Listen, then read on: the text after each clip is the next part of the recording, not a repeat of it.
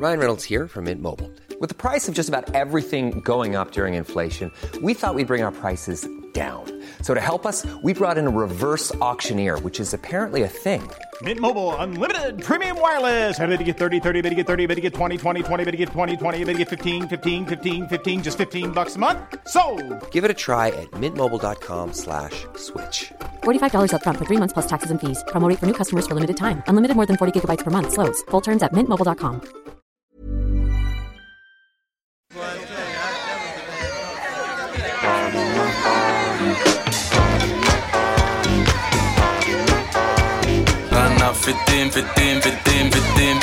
Je.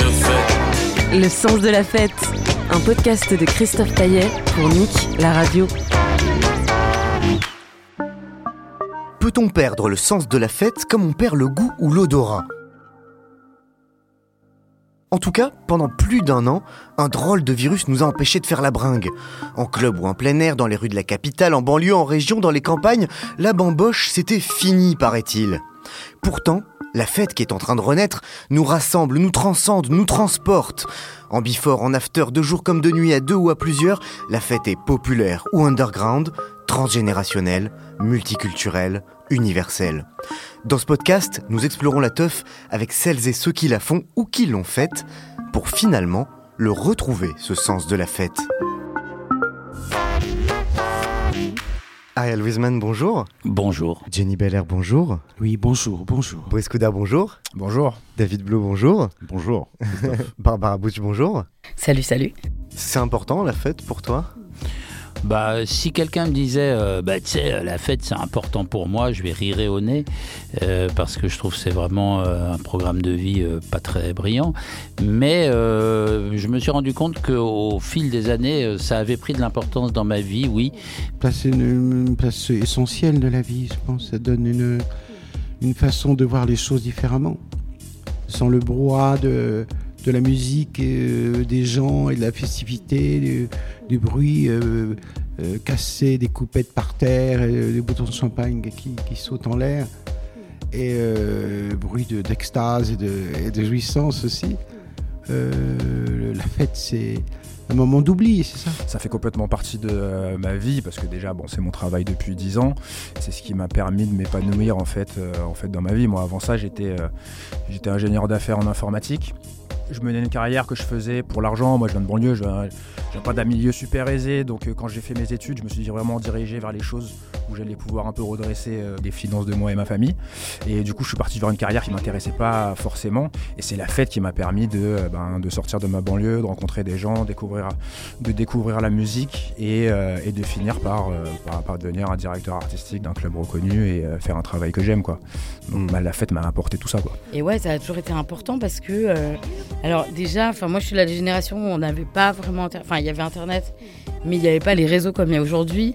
Étant issu de la communauté LGBT, la fête et les lieux de fête c'était le seul moyen pour moi de faire des rencontres amicales et amoureuses.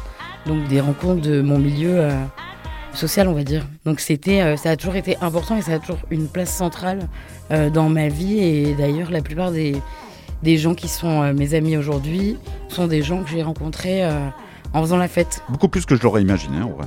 Parce que c'était pas du tout prévu que j'organise des soirées dans ma vie, mais vraiment pas du tout, du tout, du tout, ni d'aller dans un club, euh, passer ma vie dans des clubs. La fête, même la musique qui se dansait, c'était pas forcément mon truc et tout ça, quoi. On avait l'image des branchés qui était très très présente dans les années 80, donc moi j'avais 10 ans en 1980, j'avais- j'ai 20 ans en 1990.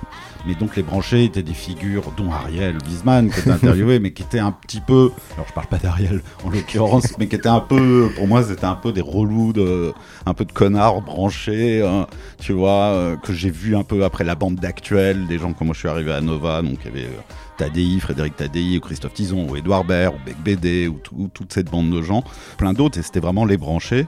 Et il y avait aussi Ardisson, ce qui est un peu un autre monde, et Ardisson qui était à la télé, et sur France 2 quand même, enfin Antenne 2, qui était avec Claude Chal au bain-douche. Donc tu sentais vraiment un truc euh, hyper déjà privilégié, hyper entre soi, hyper euh, fashion, bon, qui était pas désagréable à regarder, où les gens étaient pas inintéressants, mais dans lequel j'étais vadé rétro, quoi. Jamais de ma vie, je, je m'inscris dans, dans cette lignée euh, des choses, quoi. Donc, euh, quand on connaît pas, on se dit, mais mon Dieu, au premier abord, mais ils sont méprisants, qu'est-ce qu'ils sont Et on m'explique, mais non, c'est pas facile, c'est mieux de la mode. Ils sont en représentation, Jenny. Ah bon? Mais ils représentent quoi? Bah, La mode, les boutiques. Ah, bon. Regarde l'autre, la tenue, les chaussures. Ah, bon. Mais pourquoi ils regardent Ils ont un regard assez hautain? C'est comme ça. C'est leur milieu. Un monde différent du mien. T'es né euh, dans une famille juive marocaine à Casablanca. Est-ce qu'on faisait la fête chez vous quand t'étais petit? Est-ce qu'on t'a inculqué un sens de la fête euh, d'une certaine manière? Ben, les fêtes euh, chez nous sont quasiment permanentes. D'ailleurs, ça emmerde beaucoup de gens. C'est ce qui fait que les gens quittent euh, la culture et la religion juive souvent. C'est qu'en fait, tu es tout le temps euh, en train d'anticiper une fête qui va arriver, te demander quel plat tu vas manger. Euh, parmi les 12 plats qu'on va te servir à table, euh, comment on le fait euh, de, ce côté-ci de Casablanca euh, et de ce, côté-ci de Meknès. Et donc en fait la fête est une chose qui est en permanence euh, mise à jour et en permanence étudiée, discutée. C'est pratiquement le sujet de conversation quotidien. En plus de ça, tu as une culture véritablement de la musique, du chant, de la danse.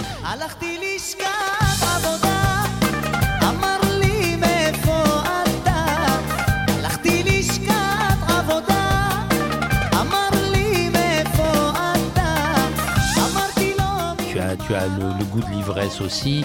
Tu as le fait que les maisons, au Maroc en tout cas, étaient ouvertes les unes sur les autres. Donc en fait, à un moment, tu savais même plus si tu étais chez toi ou chez les amis de tes parents. Et pour moi, c'est un peu ça la fête. Tu sais, c'est toujours ce problème, par exemple.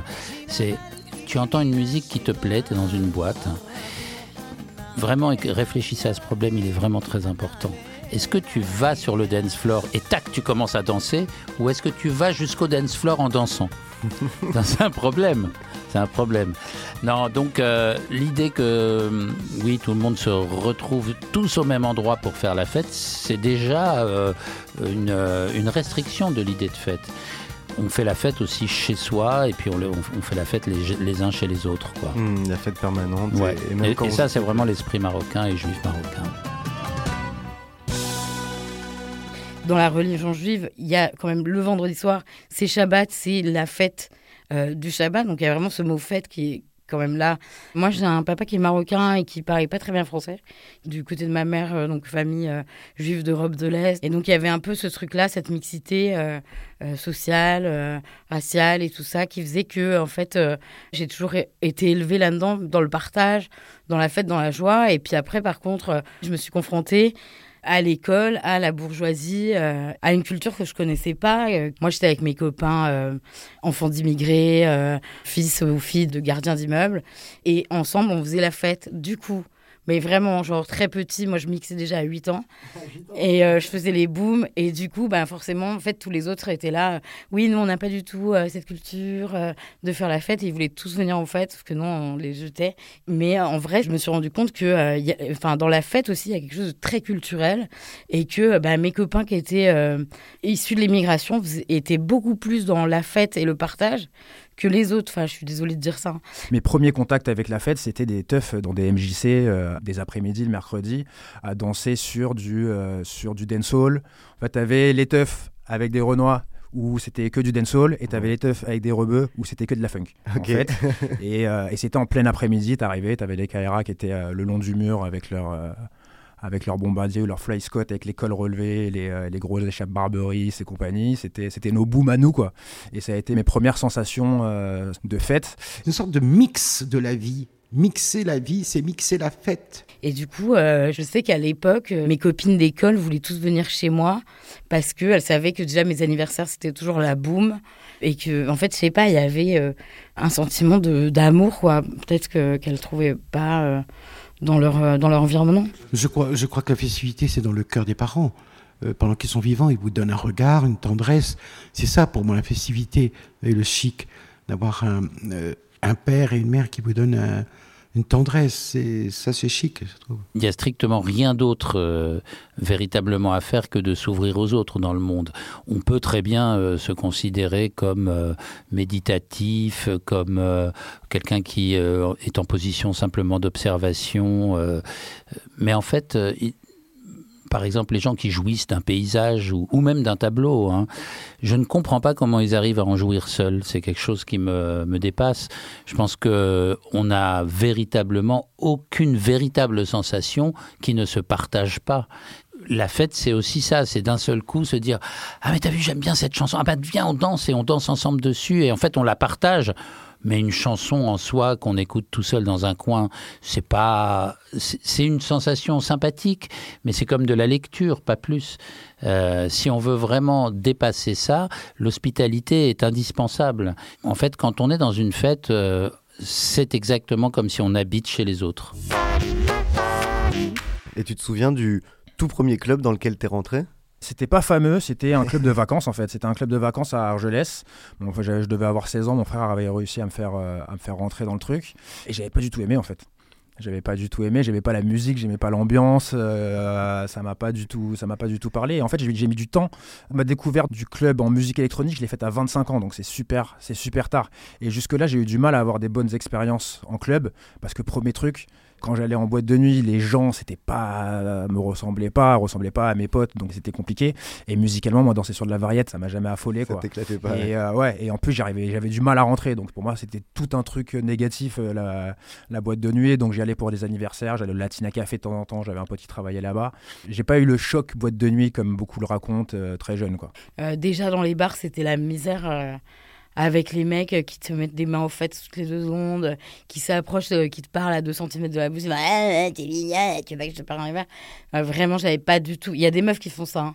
mais bon, je préfère que ce soit une meuf qu'un mec.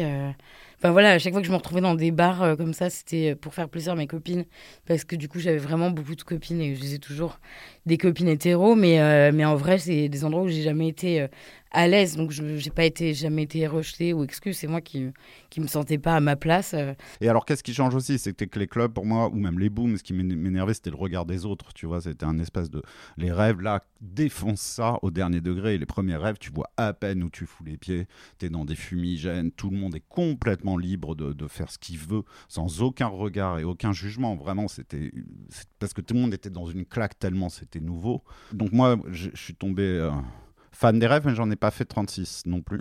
Et à un moment, on, on a, on est rentrés tous les deux ensemble euh, à fond dans euh, ce qu'était la techno. Et on entendait beaucoup parler. Moi, j'avais été, j'avais été faire un reportage pour Actuel sur les premières raves dans le nord de l'Angleterre. J'avais vraiment vécu le truc où, euh, euh, tu arrives en, en race campagne, tu as ces espèces de, de sons massifs où tu as la drum and bass, euh, euh, les, les claviers euh, qu'on joue avec un seul doigt et où les gens lèvent les bras et sont complètement fous. euh, cette ambiance de Summer of Love où, les, où d'un seul coup les, les hélicoptères arrivent et chassent tout le monde. C'est complètement dingue. Et, et puis je me suis dit, bah, en fait, Ça à Paris, il faudrait, faudrait qu'on fasse ça, euh, Pat. C'est c'est Pat qui avait trouvé l'endroit, mais il y avait un tunnel qui était en construction sous la défense. Et on s'est rendu compte que d'un côté et de l'autre, euh, c'était difficile euh, d'y rentrer en voiture ou quoi que ce soit, c'était même impossible. Donc on pouvait rentrer, il y avait un peu de trucs pour mettre un groupe électrogène. Et, puis, voilà, on a, on, a, on a mis du son là-dedans et il y a eu un monde fou. Et il y avait, on disait aux gens, ben, rendez-vous à tel endroit. Et de tel endroit, on arrivait à 1000 dans, dans le, la place. Après, bon, il pouvait y avoir des policiers, mais enfin, c'était pas. Ils n'avaient pas une grande efficacité. Je fais l'ouverture de en 1978 au Palace. Je suis à l'inauguration comme tout le monde. À la porte officie Edwige. Edwige Be- Bellemare, la reine des punks, personnage étonnant, d'une androgynité sublime et d'une fille d'une beauté à tomber par terre. C'est elle qui ouvre la porte avec Fabrice, qui va donner le top départ à 23h avec un peu de retard d'ailleurs. Euh, c'est elle qui va rentrer dans la légende. Je suis invité. Que, quels sont vos souvenirs de cette soirée Ah, bah, d'inauguration Le, sou- le souvenir sou- soudain qu'un théâtre immense, on n'est plus 450 personnes, on est 2000, 2005 et 1000 dehors. C'est quand même subitement un choc en 78. Un théâtre, comme dit Fabrice Hébert, est ouvert pour tout le monde et il va se passer une, une nuit légendaire où Paris a sa revanche sur le 54, le 54 de New York. Paris a sa grande discothèque inédite. Bon, on a vu ça aux années 20, aux années 30, etc. Mais là, il se passe tout de suite un événement, c'est ça, de voir euh, des gens euh, de tout, tout milieu, tout bord, qui vont se rencontrer pendant pas mal d'années et euh, faire la fête. Le monde entier va en parler et c'est parti. Et là, d'un seul coup, tu rentrais dans le palace et c'était la faune totale. Et, et- et tout le monde faisait absolument ce qu'il voulait, mais vraiment, vraiment. Beaucoup plus qu'on on ne peut l'imaginer aujourd'hui. Et surtout, tu avais un mélange social inédit, quoi. C'est-à-dire que tu pouvais très bien, euh, bah voilà, être un, un gamin qui s'était euh, échappé de l'internat. Et, puis euh, tu te retrouvais devant des gens, on te disait leur nom à rallonge et, et qu'ils étaient à New York et qu'ils ont fait ci et ça. Et, et en fait, tu étais au milieu de ça, c'était vraiment marrant, quoi. Je pense qu'aujourd'hui, c'est beaucoup plus difficile de se mélanger comme ça. On est le 2 octobre 1996. Euh, Qu'est-ce qui se passe lors de cette première soirée? Euh, Il y a les Daft qui sont programmés. Ça, c'est de la dernière minute au début. On devait faire, euh, ça devait être d'ailleurs un peu plus gai. On devait faire du voguing la première. Et donc, au dernier moment, j'ai demandé aux Daft de les remplacer. Et les Daft n'étaient pas connus encore, mais c'était quand même le truc qui buzzait. Et ça a pris dès la première, quoi. Ça a été assez faramineux de, de succès dès la première. Et donc, chaque semaine, pendant 2-3 ans, je Déjà, cette première soirée, il y a quoi? Il y a 1000, euh, 1700 personnes. Ouais, ouais. C'est quoi le public euh, et gay. On y est allé le lundi avant. On s'est dit, bon, on part pas d'une base de merde. Il y a au moins 500 personnes dans ce club, ce qui est déjà incroyable, tu vois. C'est un club où il y a 500 personnes. Mais ça se remplit plus que ça, quoi. Et puis se crée un phénomène qu'on n'avait vraiment pas vu venir et qui est génial, c'est qu'on a tous les danseurs de hip-hop aussi. Donc c'est là où Juste Debout va se créer des compagnies de hip-hop, de danse. Et là, d'un coup, on se retrouve avec des cercles de danse. viennent faire des cercles de danse Ouais, sur la viennent faire des piste. cercles de danse. Et ils sont quand même 30 ou 40 les danseurs chaque semaine. Et nous, ça, c'est surréaliste. C'est absolument incroyable parce que c'est ce qu'on vivait à New York quand on allait voir Louis Vega au Sound Factory Bar. On voyait les cercles de danse. Bah alors en France, le hip-hop et la house à l'époque, c'est la guerre totale. Et nous, là, c'est incroyable. Et donc, on a des gens qui dépensent pas parce que c'est gratuit l'entrée et qui attendent le premier RER à 5 h du matin et tout. Je m'étais toujours dit que je voulais pas être DJ et que je voulais pas organiser de fête, que je voulais rester ce mec qui est là juste pour faire la fête. Et ça m'allait super bien. Et justement, tout le monde, tous mes potes autour de moi me disaient Mais pourquoi tu mixes pas? Pourquoi tu n'organises pas de fête? Ça me branchait pas forcément. Et au bout d'un moment, j'ai commencé à me poser des questions là-dessus. Je me suis dit il y, avait un, manque à Paris sur les événements. J'avais envie d'organiser les événements où moi j'avais envie d'aller, en fait, tout simplement. Et c'est à ce moment-là que j'ai trouvé, j'ai découvert la barge de concrète. Je suis passé devant pour aller pisser contre un mur. Ils m'ont expliqué que euh, je pouvais pas faire de nuit là-bas parce qu'ils avaient une licence qui se termine à 2h du matin. Donc moi le premier truc que j'ai dit c'est on ferme à 2h du matin mais par contre on peut ouvrir à 7h du matin. Donc ils nous ont demandé si c'était une rave party qu'on voulait faire. Donc leur ai dit non, c'était un truc disco euh, avec un public euh, assez cool et compagnie. Et finalement bah, on a lancé l'after géante de 7h du matin, 2h du matin, 19h d'affilée. Tout le monde qui est venu nous voir avant pour nous dire c'est pas possible, ça marchera pas. Les gens, ça les intéresse pas de faire des afters toute la journée. Et les flics vont débarquer, ils vont saisir le matos et compagnie. Et en fait, ça a été un, succès de, fou. Quoi. On a vendu les tickets en, quelques minutes. La fête, elle est, la fête est complètement mythique. Quoi. Tout le monde m'en parle encore aujourd'hui. Et on a eu ce truc, ce, moment historique pour nous. On avait booké pour la première fois Sam Proper, qui est un artiste hollandais. C'est vraiment un personnage, une rockstar en fait. Et euh, t'as cette scène mythique qui est sur YouTube d'ailleurs. T'as la terrasse de concrète qui est blindée euh, de gens et lui qui crie au micro Paris is back motherfucker. Et là t'as tout le monde qui crie. Et ça a été un peu notre euh, statement parce que c'était un peu ça en fait. C'était la, la teuf qui a déclenché un peu ce retour à Paris. Est-ce que tu aimes danser ou juste faire danser les autres? J'adore danser. Ouais. Je trouve ça génial de danser. Et en fait, j'aimerais bien danser à ce que je mets moi. Euh, de temps en temps, j'y pense, mais pas toujours. Euh, mais je trouve ça extraordinaire de danser et je trouve que, hum, en fait, par exemple, dans le domaine du hip-hop, la danse est hyper sous-estimée. Je trouve ça hyper dommage. Euh, pareil, euh, à Paris, il y a des, espèces de, de bandes de crew qui, qui dansent, euh, qui ont inventé des trucs vraiment très particuliers sur la house de Chicago, etc. et que je trouve qu'on les voit pas assez. On voit pas assez tous ces gens-là qui, d'un seul coup, arrivaient avant dans les fêtes et pff, foutaient un feu de dingue. J'adore danser, je danse moins, mais j'adore danser bossa nova, la disco, tout machin. J'ai toujours tortillé mon haricot euh, d'une manière euh, merveilleuse. Ouais, il paraît que vous dansiez très bien et que vous faisiez bander tout le public. Euh, il faut savoir déambuler et avoir un, non pas un corps de liane, mais quand on sait se servir de son embonpoint et danser comme si on était euh, un Twiggy, n'est-ce pas, la, la mannequin anglaise euh, qui pesait 50 kilos, soit que ça peut être euh, de l'aisance, de légèreté. oui. Mais du coup, ça a été toujours un truc euh, vraiment euh, libérateur. Et je pense que c'est quelque chose qu'on doit apprendre. euh, Enfin, en fait, je pense que c'est important d'avoir des initiations comme ça à la danse quand on est petit. En fait, pas forcément apprendre une danse, mais en tout cas faire danser les enfants pour qu'ils prennent conscience de l'espace, de leur corps, pour qu'ils se lâcher et tout ça. Je trouve que la culture française nous dès qu'on est dès est enfant, on nous dit de bien se tenir, de pas trop en faire, de pas crier, de pas trop danser, de pas trop bouger et tout ça. Alors qu'en fait, c'est la base. En fait, la base, c'est prendre conscience de l'espace, prendre conscience de comment on est. Et je pense que la danse, dès le plus jeune âge, c'est un truc qui ferait que peut-être que bah, les gens seraient un peu moins tendus. euh, dans le quotidien. Mais et je pense que les gens ont de plus en plus envie de, se connecter à, leur corps et je, pense que la danse euh, et le dance floor, euh, c'est un des moyens les plus simples de se connecter à son corps. Puisque tu parles du dance floor, dans le film Eden, donc le personnage d'Arnaud euh, qui te ressemble énormément, hein, euh, qui est journaliste à Nova, fan de New Order, etc. euh, tout le monde se fout de sa gueule à un moment donné euh, parce qu'il danse mal. Ouais, alors je sais pas d'où ça vient, ça. Est-ce que tu danses mal, David? Non. Je danse peu, mais je ne pense pas danser mal. Sven a dû régler des comptes dans l'écriture des scénarios. T'aimes danser?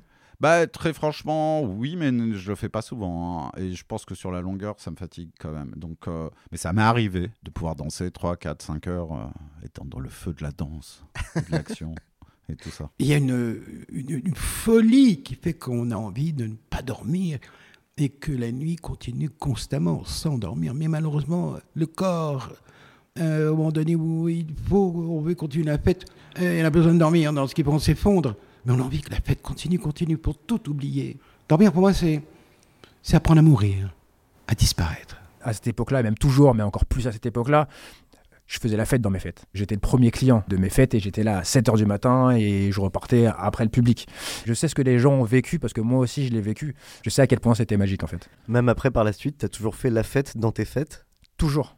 J'ai même fait des choses euh, qui ont été mal vues par les gens avec qui, qui je travaillais. Mais moi, il y a un moment où je refusais de travailler sur les événements. Pourtant, il y avait beaucoup de taf et euh, il y avait beaucoup de trucs à faire. Et moi, je disais à mes acolytes qui me disaient, il y a ça à faire. Et je disais, moi, je le fais pas en fait.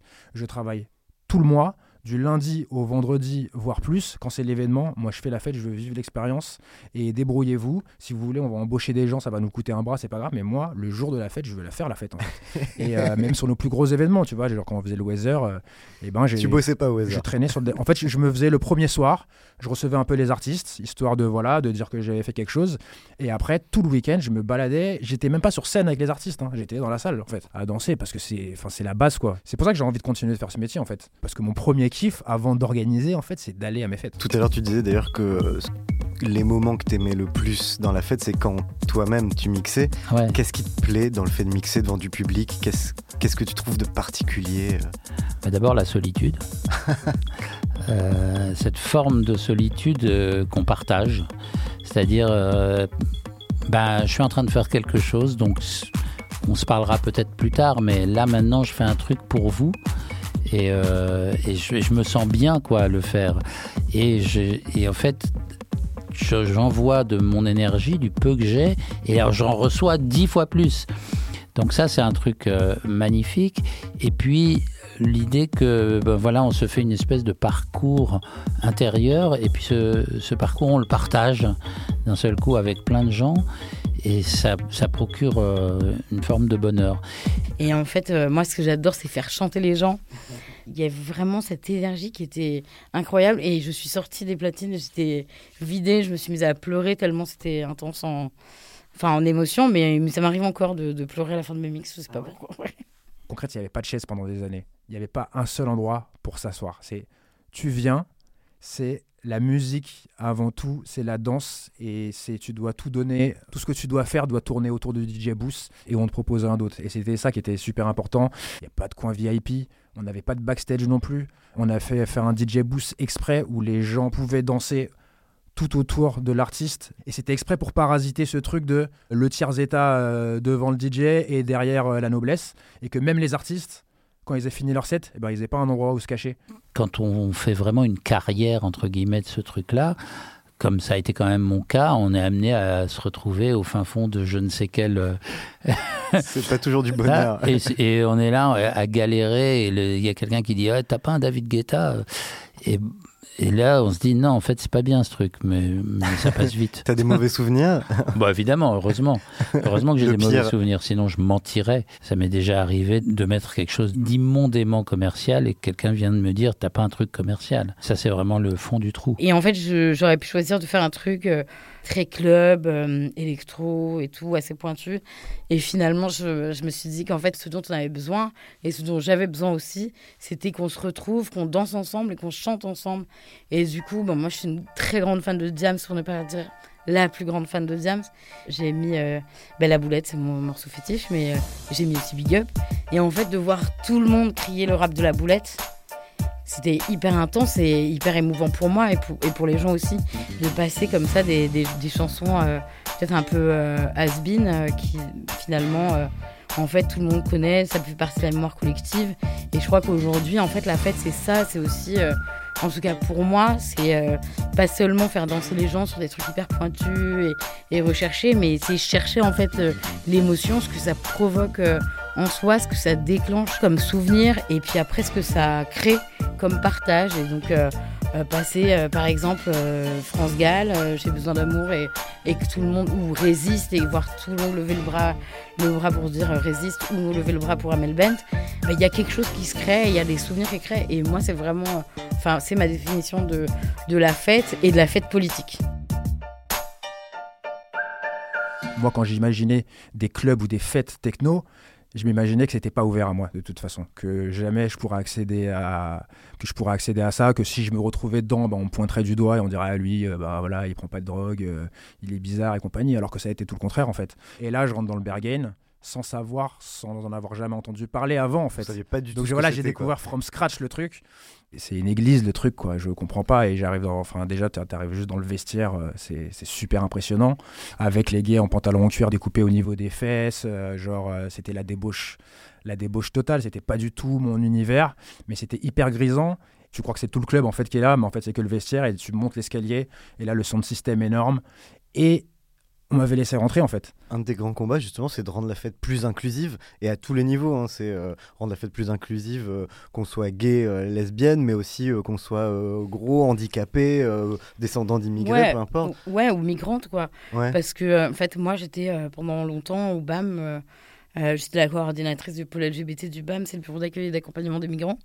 Euh, j'ai arrêté, mais du coup, quand j'ai pris ce poste, euh, ben, j'ai appelé tous mes potes euh, organes de soirée ou, ou DJ pour leur dire d'ouvrir leur soirée aux, aux migrantes LGBT qu'on avait au pôle, parce que s'il y a bien un endroit où tu as besoin de. Enfin, en fait, voilà, tu arrives d'un pays où tu pas le droit d'être gay, trans, bi, lesbienne ou que sais-je. Donc, tu rien. T'as pas de toi, t'as rien. Enfin, le seul endroit où tu peux rencontrer des gens, c'est euh, en allant dans les bars ou en faire la fête. Sauf que la fête est hyper chère et hors de prix, qu'on te regarde de bas en haut avant de rentrer. Pour moi, c'était important que ces personnes-là puissent avoir accès à cette fête comme tout à chacun, en fait. Euh, Comme moi, j'en ai eu besoin euh, quand j'ai découvert ma sexualité. Euh, je veux dire, ces personnes-là arrivent dans des endroits où elles se disent Ah, génial, je vais pouvoir pédé, être pédéguine. Et puis en fait, on leur dit non parce qu'elles n'ont pas de thunes. Donc, moi, c'est un truc que je ne peux pas accepter. Donc, j'aimerais bien que ce soit un truc qui devienne enfin un automatisme, qu'il y ait tout le temps des, des places pour toutes les fêtes, qui soient données à des associations de manière à, accueillir les personnes les plus précaires. Quelle boîte n'a pas connu à l'époque subitement un contrôle? Police, vos papiers, contrôle de police. On fichait les homosexuels. On était fichés. Bonjour l'ambiance. Donc c'était euh, littéralement un refuge. C'était un refuge euh, euh, pour certains, euh, mais il y avait l'appréhension de, de ça, quoi. Je veux dire, c'était très, c'était pas rigolo. On pense que c'était très amusant. Que nenni, pas du tout. Et le, le palace va offrir la possibilité aux, gays qui se réunissent le dimanche au tea dance, où il y a un thé, euh, il y a une musique pour euh, pouvoir euh, se rencontrer, draguer, etc. Donc il y a une totale possibilité de liberté. la fête célèbre le côté combustible du temps. C'est vraiment ça. Et d'ailleurs, cette idée de la combustion, elle est très importante parce que les premières grandes fêtes que faisaient les Romains, c'était des choses incroyables. D'abord, il y avait euh, tout ce côté euh, feu de joie. Ça, c'est vraiment la première la fête de l'homme préhistorique, quoi. C'est on fait un feu et on, on- tourne autour et on danse. Et euh, il y a tout là-dedans, parce qu'il y a le paganisme, il y a l'instinct destructeur. C'est-à-dire à la fois on s'unit et puis il y a quelque chose de destructeur. Et on dit que les gens qui offraient des fêtes à l'époque de l'Empire romain, par exemple, ils brûlaient leur maison. C'était ça la fête. La Demolition Ouais, Party euh, ouais, ultime. Ouais, ouais, ouais. C'était la Demolition Party où ils brûlaient un pâté de maison en disant voilà, je vous offre ma maison. Voilà, où, où on- où bien, les gens venaient manger, etc. Et puis, on- et puis la maison brûlait. Donc il y a véritablement un truc comme ça. C'est de dire euh, je prends, je brûle. euh, et puis après, euh, voilà, c'est fini, c'est la gueule de bois, quoi. Euh, et d'ailleurs, l'alcool, c'est quoi? C'est brûler des, des, des- des- des neurones plus vite qu'elles ne devraient se, se brûler seules. Mmh, puis ça va pas sans la gueule de bois du lendemain. Voilà, exactement. Ça, ça va de pair. On se torche la gueule, c'est-à-dire on boit beaucoup. Euh, coupettes, les godets offerts, les machins, les trucs. Donc on est toujours enivré de quelque chose, on est enivré, on est ivre. L'alcool est un espèce de, de liquide maudit qui fait oublier, c'est l'anesthésie, n'est-ce pas, du mal-être et de, se sentir mal, etc.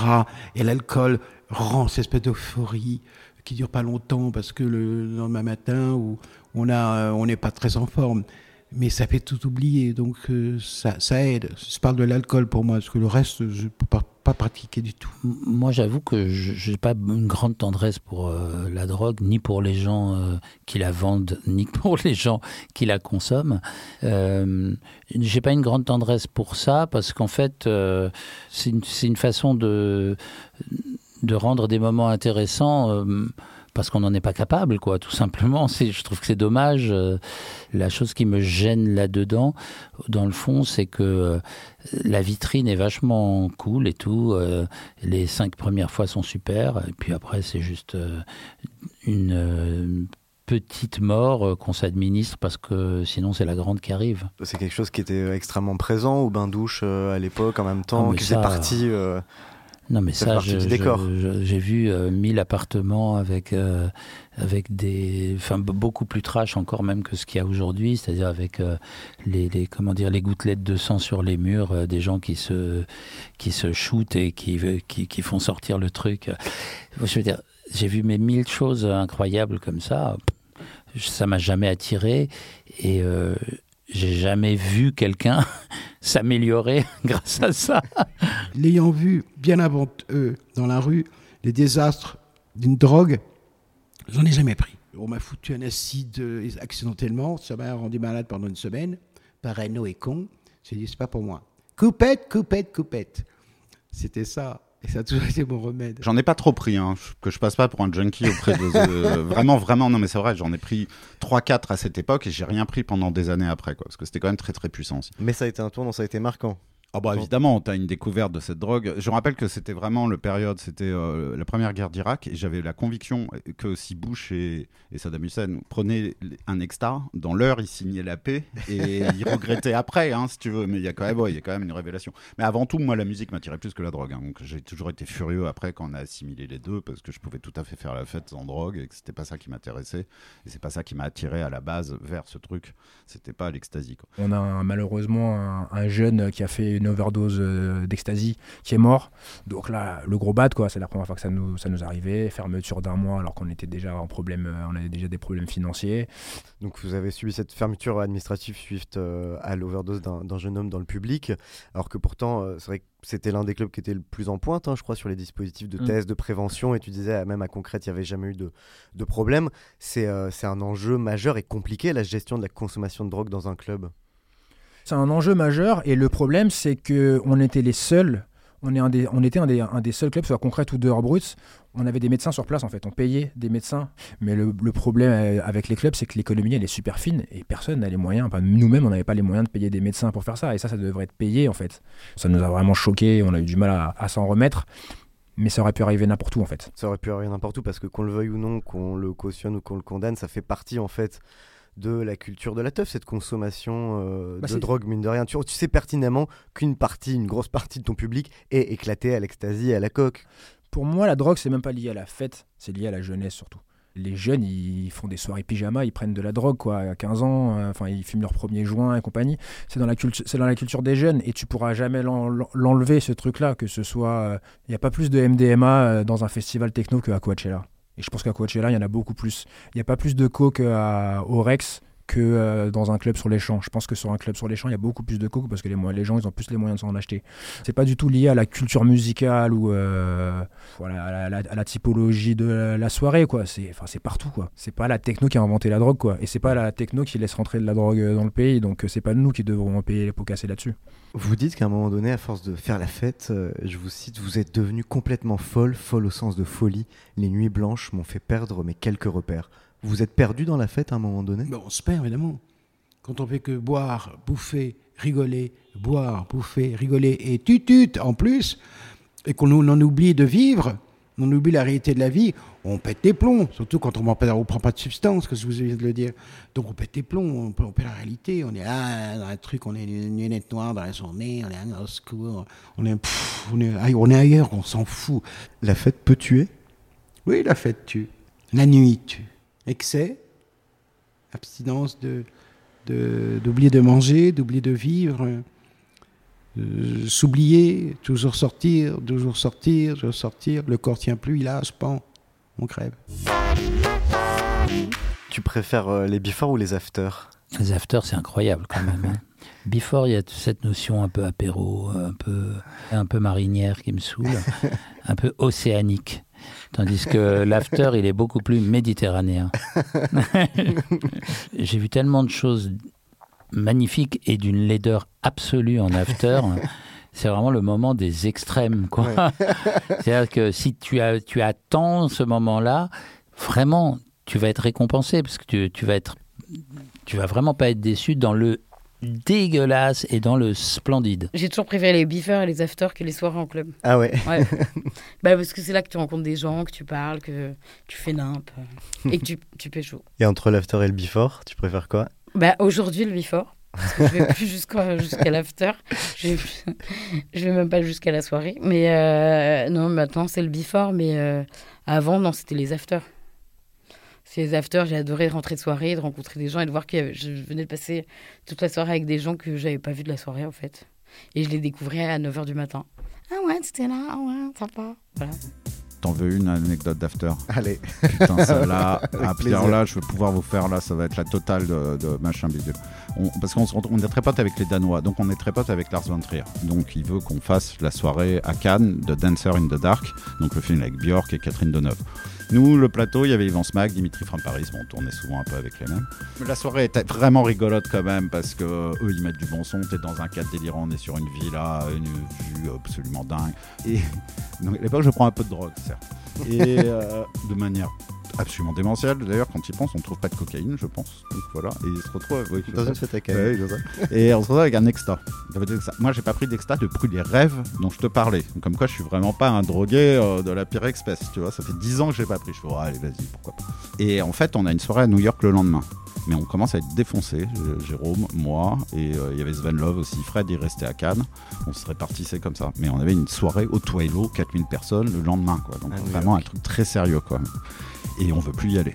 Et c'est l'équipe de Lars von Trier qui nous prend par la peau du cul, euh, qui nous dit non, vous avez votre avion à Nice, il faut que vous prenez l'avion. Donc on y va, là, mais je suis fond fond là, une montée de pas possible quoi. On arrive à l'aéroport de Nice, on est mais vraiment supra excité, mais on est chaud quoi, on est bien quoi. Et donc on fait marrer les hôtesses qui se rendent pas compte, tu vois, on est encore à une époque, on fait mais, mais vous êtes en forme, mais vous avez fait la fête toute la nuit, mais vous êtes en forme pour être nous. Et normalement, c'est moi qui fais des balles et tout. Là, j'ose quand même rien dire. Mais je me dis, je vais pas supporter le. ça va vraiment être trop compliqué. Et, euh, et Jérôme, il fait Putain, je le sens pas ce vol. Je fais Moi non plus, je le sens pas ce vol. Donc, on prend nos affaires et on fait On veut pas rester dans ce vol. Donc, panique à bord, les hôtesses, Euh, on veut faire la fête, on veut pas rester. Vraiment, nous, c'était On veut continuer à faire la fête, on prend pas ce vol, on en a rien à foutre, on veut continuer. On sort de l'aéroport, bon, on est encore. Bon, on appelle, euh, il appelle sa copine. Et la copine, euh, il la réveille. En fait, c'est bah, c'est fini, tout le monde est rentré, c'est Cannes, ça s'arrête. Nous, on ah ouais, avant, bah, qu'est-ce que vous faites? Bah.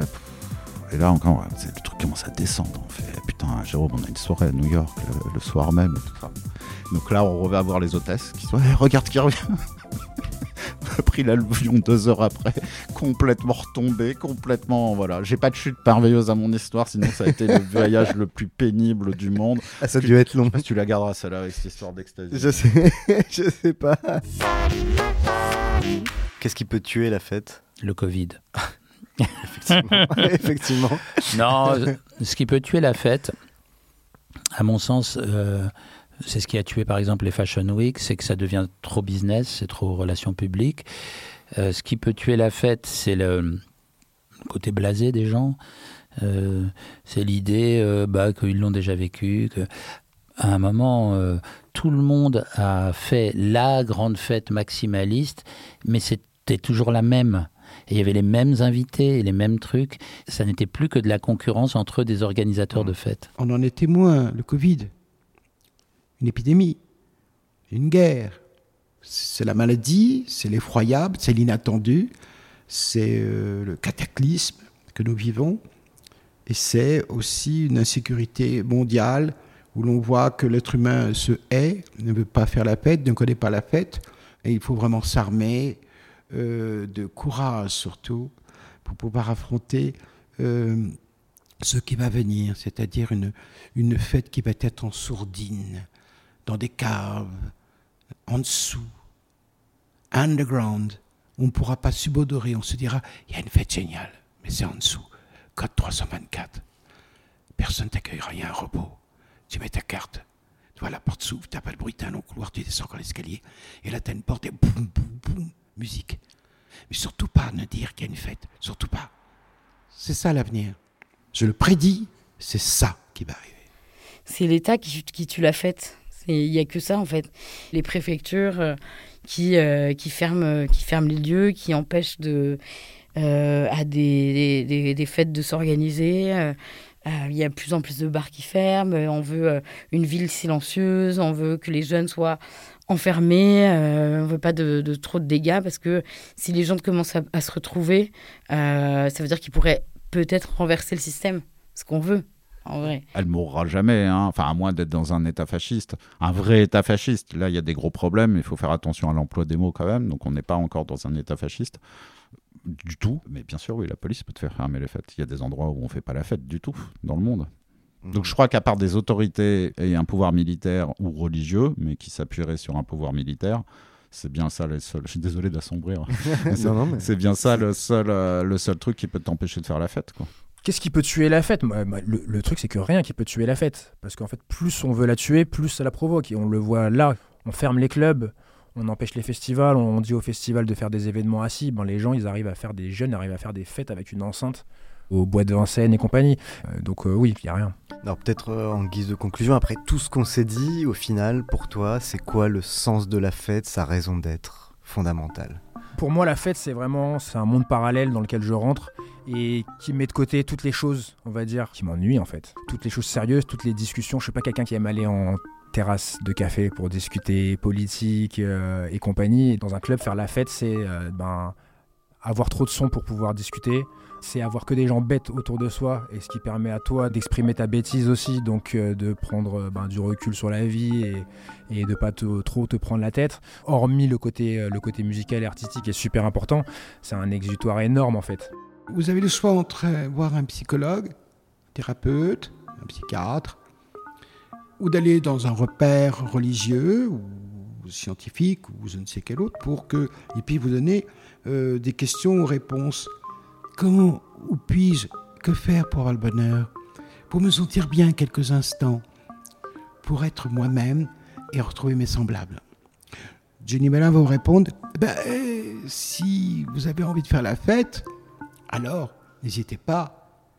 Musique, alcool, petit climat, on baisse la lumière, on s'amuse, on danse, on danse sur la vie, on danse sur le monde, on danse, on virevolte, on ouvre la porte à ses voisins, on fait écouter sa propre musique, il apporte la sienne, on se crée un petit palace et on refait la boule disco et non pas le monde, mais on refait la fête au sens magique, ce qu'on appelle faire la fête.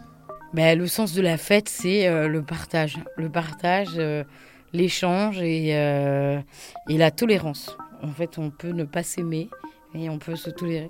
T'as plein d'ouvertures, c'est ça qui est bien. Et plus tu les limites, moins c'est bien. Donc par exemple, le concert, tout le monde regarde dans le même sens, tout le monde regarde la même personne, personne ne regarde les autres. C'est pas génial pour moi. Ouais, donc c'est vraiment un truc de liberté en fait. Bah, je pense, ouais. Sa raison d'être fondamentale, c'est de nous sortir euh, tous de la tendance que l'on a euh, à juste être nous et à reconduire ça de jour en jour euh, sans qu'il n'y ait jamais rien qui socialement nous défie dans ce domaine-là.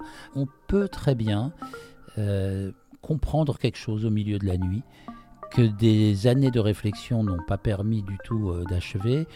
On peut faire un pas dans sa vie intérieure, euh, intime, professionnelle, rencontrer quelqu'un. euh. en fait, c'est un moment où on peut véritablement prendre des bottes de sept lieues, quoi, sauter un, cap comme ça. Et donc, en fait, ce côté un peu, on jette les dés comme ça, en permanence pendant 5-6 heures, c'est ce qui donne du sens à la fête.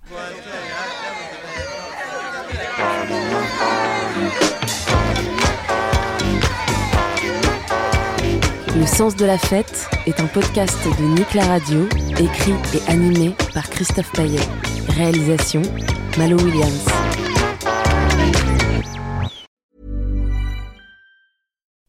Would you like to look five years younger? In a clinical study, people that had volume added with Juvederm Voluma XC in the cheeks perceived themselves as looking five years younger at six months after treatment. Look younger, feel like you. Add volume for lift and contour in the cheeks with Juvederm Voluma XC. Reverse signs of aging by adding volume to smooth laugh lines with Juvederm Volure XC.